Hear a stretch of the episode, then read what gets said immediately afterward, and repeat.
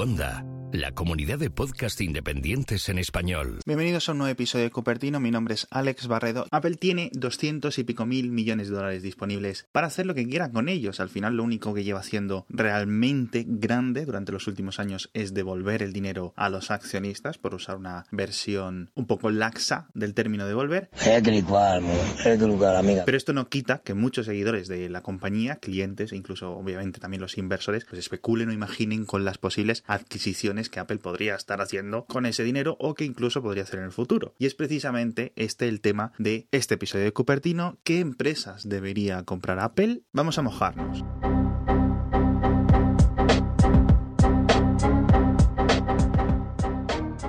Y antes de comenzar a hablar de este tema, os quiero explicar una cosa básica a los oyentes, que es que cuando en muchas ocasiones un banco de inversión o un grupo analista afirma que Apple debería comprar tal empresa o tal otra, realmente hay un interés propio detrás en forma de eh, incremento del valor a corto plazo de la compañía objetivo. Es decir, hace unos días veíamos como JP Morgan decía, Apple debería de comprar Netflix. Bueno, ¿qué intereses tiene JP Morgan en que Apple compre Netflix? De lo que único que vimos es que Netflix subió en bolsa con un 3% de repente porque sí, ¿no? Rollito. Entonces debemos pensar tres puntos. El primero, ¿cómo se podría beneficiar Apple de esta adquisición? Obvio. El segundo, ¿qué tiene esta empresa que Apple no pueda comprar o conseguir de otra forma? Y tercero, cómo encajaría ese conocimiento, ese producto o ese servicio dentro de la propia Apple. Vale, vale. Y es que a pesar de sus múltiples fallos, errores y, cómo no decirlo también, cagadas, Apple es una compañía relativamente muy bien gestionada que tiene presencia en muy poquitos eh, submercados. La inmensa mayoría de sus ingresos los obtiene a través de la venta de los iPhones, los iPads, los Macs, etcétera, y eso hace que, aunque su sector de servicios, Apple Music, iCloud, la App Store, etcétera, sea un valor muy creciente, también indica que hay mucho potencial para añadir sobre todo pues, cuando tienes una chequera tan potente como la tiene Apple. De todas las compañías que ha capturado la imaginación de Apple en los últimos años, hay dos adquisiciones hipotéticas que se mantienen fijas, que la gente sigue repitiendo. Son Netflix y Tesla. Una fiesta de la leche, vamos. Vamos a comenzar hablando de la primera y luego seguimos con algunas posibilidades más. Netflix es una compañía que está valorada mismo en bolsa unos 150 mil millones de dólares, con lo cual, bueno, Apple no podría comprarla directamente sin pagar un premium, lo cual podríamos redondear más o menos el coste de adquisición en unos 200 mil millones de dólares, por ejemplo. Y que sería de lejos la mayor compra o la mayor, una de las mayores fusiones de la historia. Obviamente, decir que Apple ha analizado y descartado la compra de Netflix me parece, ya digo, una obviedad. Evidentemente. Por múltiples motivos, me explico. Teniendo en cuenta que Apple a día de hoy está valorada en unos 700 mil millones de dólares, aunque ha subido como a 800 mil recientemente, dicha adquisición se podría realmente establecer casi, casi, casi bajo los términos de una pequeña fusión, una suave fusión, un intercambio opcional de acciones o el establecimiento de una compañía matriz conjunta, etcétera. Pero Netflix hace muchos años que dejó de ser una pequeña compañía, una compañía mediana que Apple podría comprar, yo que sé, con los ingresos de seis meses de ventas del iPhone. Esto ya no es posible. Netflix es demasiado grande. Entonces, ¿tiene sentido comprar Netflix? Por una parte, es una marca muy potente y reconocida a nivel mundial, es obviamente la líder del sector audiovisual bajo demanda y tiene establecidos lazos, acuerdos, como queréis decirlo, con productoras de todo el mundo. Apple podría usar Netflix como catapulta para crear su división de vídeo, de la misma forma que usó Beats para crear Apple Music, es decir, para pegar un pequeño acelerón. Pero, lamentablemente, yo creo que más allá del coste estratosférico que directamente, en mi opinión, invalida cualquier proposición de comprar Netflix, Netflix como producto es relativamente fácil de replicar por parte de Apple. Y digo especialmente, por favor, centraos en que os he dicho relativamente. ¿Por qué pagar 200 mil millones Uy, uy, uy. por Netflix cuando puedes pagar mucho menos por clonar su receta si haces las cosas tú misma? Obviamente estoy simplificando las cosas, ¿no? Pero establecer sucursales en la industria del cine, de las series, incluso comprar un estudio como la propia Paramount, por ejemplo, pues podría ser mucho más sencilla para Apple. Pones algunas, entre comillas, embajadas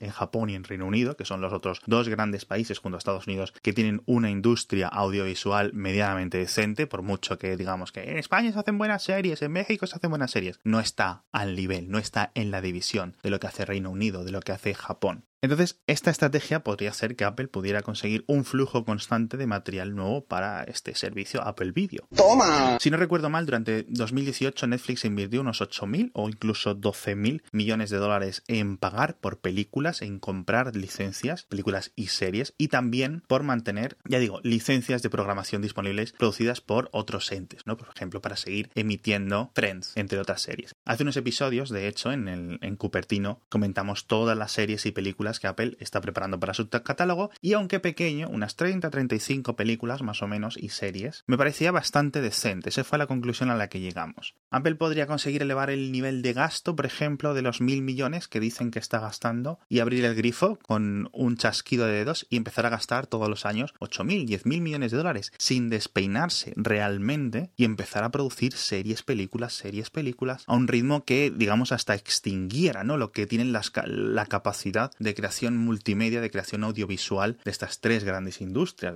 No habría más gente suficiente, más actores, más directores, más productores capaces de hacer series de calidad porque estarían todos trabajando sin parar. Yo estoy flipando ahora mismo. Pero bueno, esto yo creo que es la mejor opción. ¿Cuál es el riesgo que tiene esta opción? Bueno, pues que no sea capaz Apple de demostrar el talento que tiene Netflix a la hora de elegir qué series aprobamos, qué películas compramos, las decisiones que hace Netflix en Hollywood, en Reino Unido, en Japón, etcétera, etcétera, etcétera. Y que al final esto se convierta en que este próximo Netflix de Apple, que yo llamo Apple Video, pues sea una castaña porque la decisión de Apple no haya estado del todo bien. No parece que haya nada que lo indique, ya digo, las primeras 30-35 cosas que han elegido tienen todas buena pinta, pero bueno.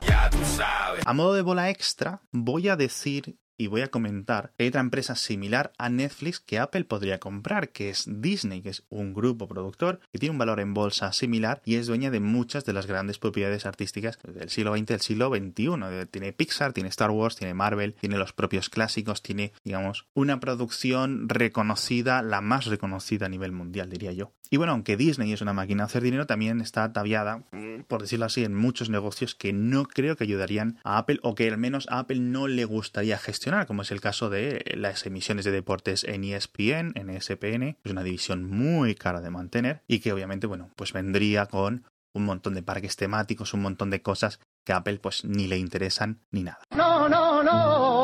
En el campo del audiovisual, más puro, más centrado en lo que es audiovisual audiovisual, pues ya digo, podría comprar Paramount o los estudios Universal, por ejemplo, y conseguir contratos prioritarios para sus producciones. No hace falta comprarlos, sino simplemente Oye, cualquier cosa que estés preparando, dame la opción primera para yo decir, oye, esto lo quiero, esto no lo quiero, ¿no? Hagas una licencia grande por este derecho de acceso rápido, por decirlo así, pero bueno, creo que serían una de las buenas opciones más allá de que comprar Netflix, ¿no? No hace falta decir nada más.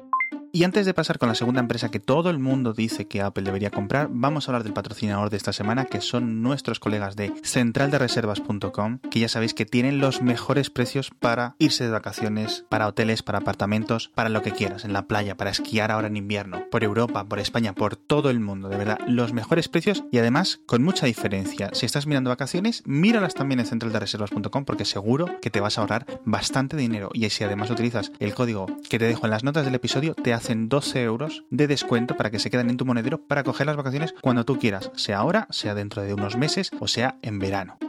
Y ahora vamos a esta segunda compañía que comentamos al principio, que es Tesla, una compañía que empieza a despegar en cuanto a nivel de ventas de coches y que, ya digo, según las hipotéticas propuestas de algunos analistas, desde hace muchos años podría ser la pieza o la piedra angular de un futuro negocio del transporte de Apple, ¿no? Algo que esta compañía lleva haciendo varios años bajo el nombre del proyecto Titano, el Project Titan. ¿Dónde está el coche? La valoración de Tesla ahora mismo son unos 50, 60 mil millones de dólares en bolsa, con lo cual podemos entender que Apple, bueno, pues podría hacerse con ella, incluso pagando un premio, pero también hay que tener en cuenta que por ese valor Apple podría comprar Toyota o la Ford o la Volkswagen, mucho más grandes y mucho más establecidas. Sin embargo, hay que tener en cuenta que Tesla parece tener un pie por delante del resto de la industria del mercado eléctrico, el mercado de los coches eléctricos, más allá de alguna firma china como BID, por ejemplo. Pero bueno, es difícil saber realmente cuánto tiempo va a estar Tesla por delante ahora que los grupos eh, automovilísticos alemanes están poniendo mucho las pilas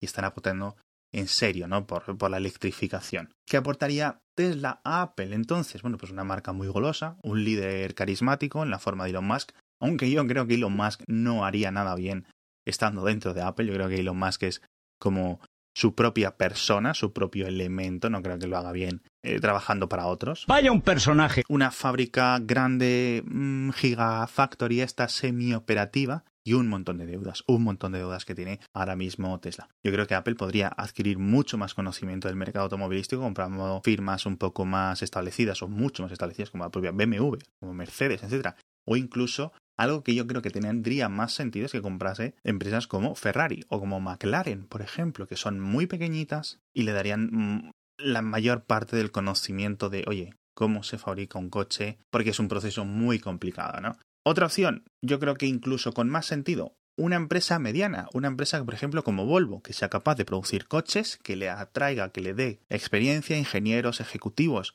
pensados y que reconozcan, que sepan cómo funciona la industria automovilística, o incluso firmas como Bosch, que es una de las grandes plataformas, una de las grandes empresas de componentes. La propia Bosch podría incluso crear sus propios coches si quisiera, pero prefieren mantenerse dentro del elemento de ah, hacemos todo lo que va dentro de los coches, pero no le ponemos los toques finales, ¿no? Es decir, Bosch eh, para los coches es como Qualcomm para los teléfonos móviles. Cualquier teléfono móvil que te compres está lleno de procesadores de Qualcomm y de chips de Qualcomm. Bueno, pues lo mismo pasa con los automóviles y Bosch. ¡Qué bonito! Entonces, de nuevo, aunque tenga algunos elementos positivos la compra de Tesla por parte de Apple, yo creo que no es una buena decisión invertir tanto dinero en, en esta empresa.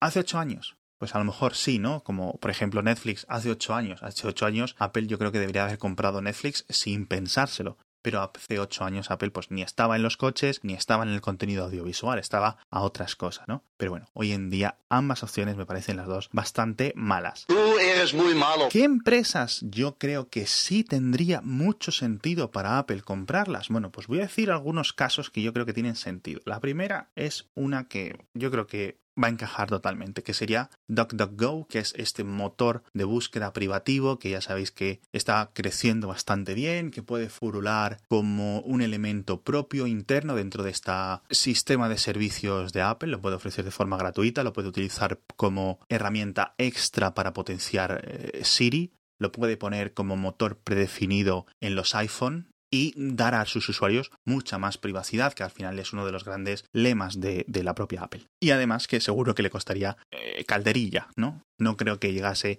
ni a mil, dos mil millones de dólares lo que puede costar DuckDuckGo. Casi el cuerpo.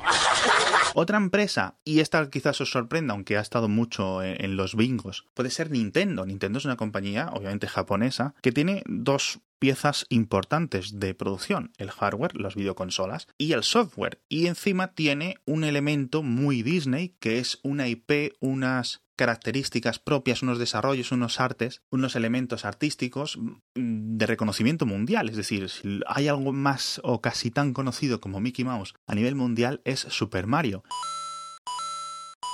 y es Zelda y es tantos y tantos títulos y tantos y tantos personajes y tantas cosas propias que Nintendo tiene que ninguna otra compañía se le acerca, ¿no? Entonces, bueno, Nintendo podría seguir como algo, pero claro, está tan alejada y a la vez tan similar a Apple, creo que lo hemos comentado en otros episodios de Cupertino, como Nintendo y Apple son dos compañías que son casi gemelas en cuanto a su estructura y en cuanto a su filosofía, entonces yo creo que no encajarían juntas. Yo quiero que se peleen, que, que, discutan muy fuerte. Quizás Apple en el futuro a lo mejor pueda hacer una compra de una parte o hacer una participación en Nintendo, por ejemplo, pero más allá de eso veo difícil. Me gustaría que ocurriese, pero yo creo que es difícil. Patapam. Entonces, Nintendo, sentido y no. DuckDuckGo tiene todo sentido.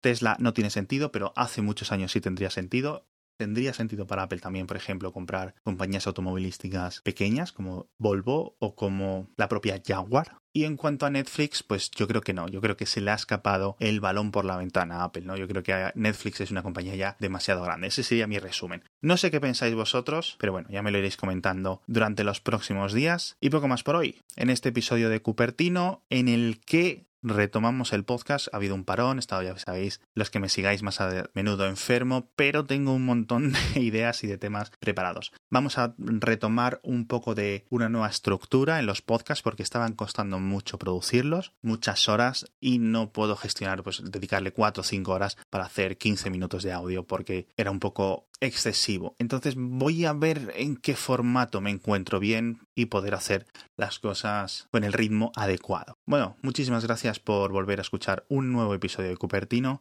y nos vemos en el siguiente.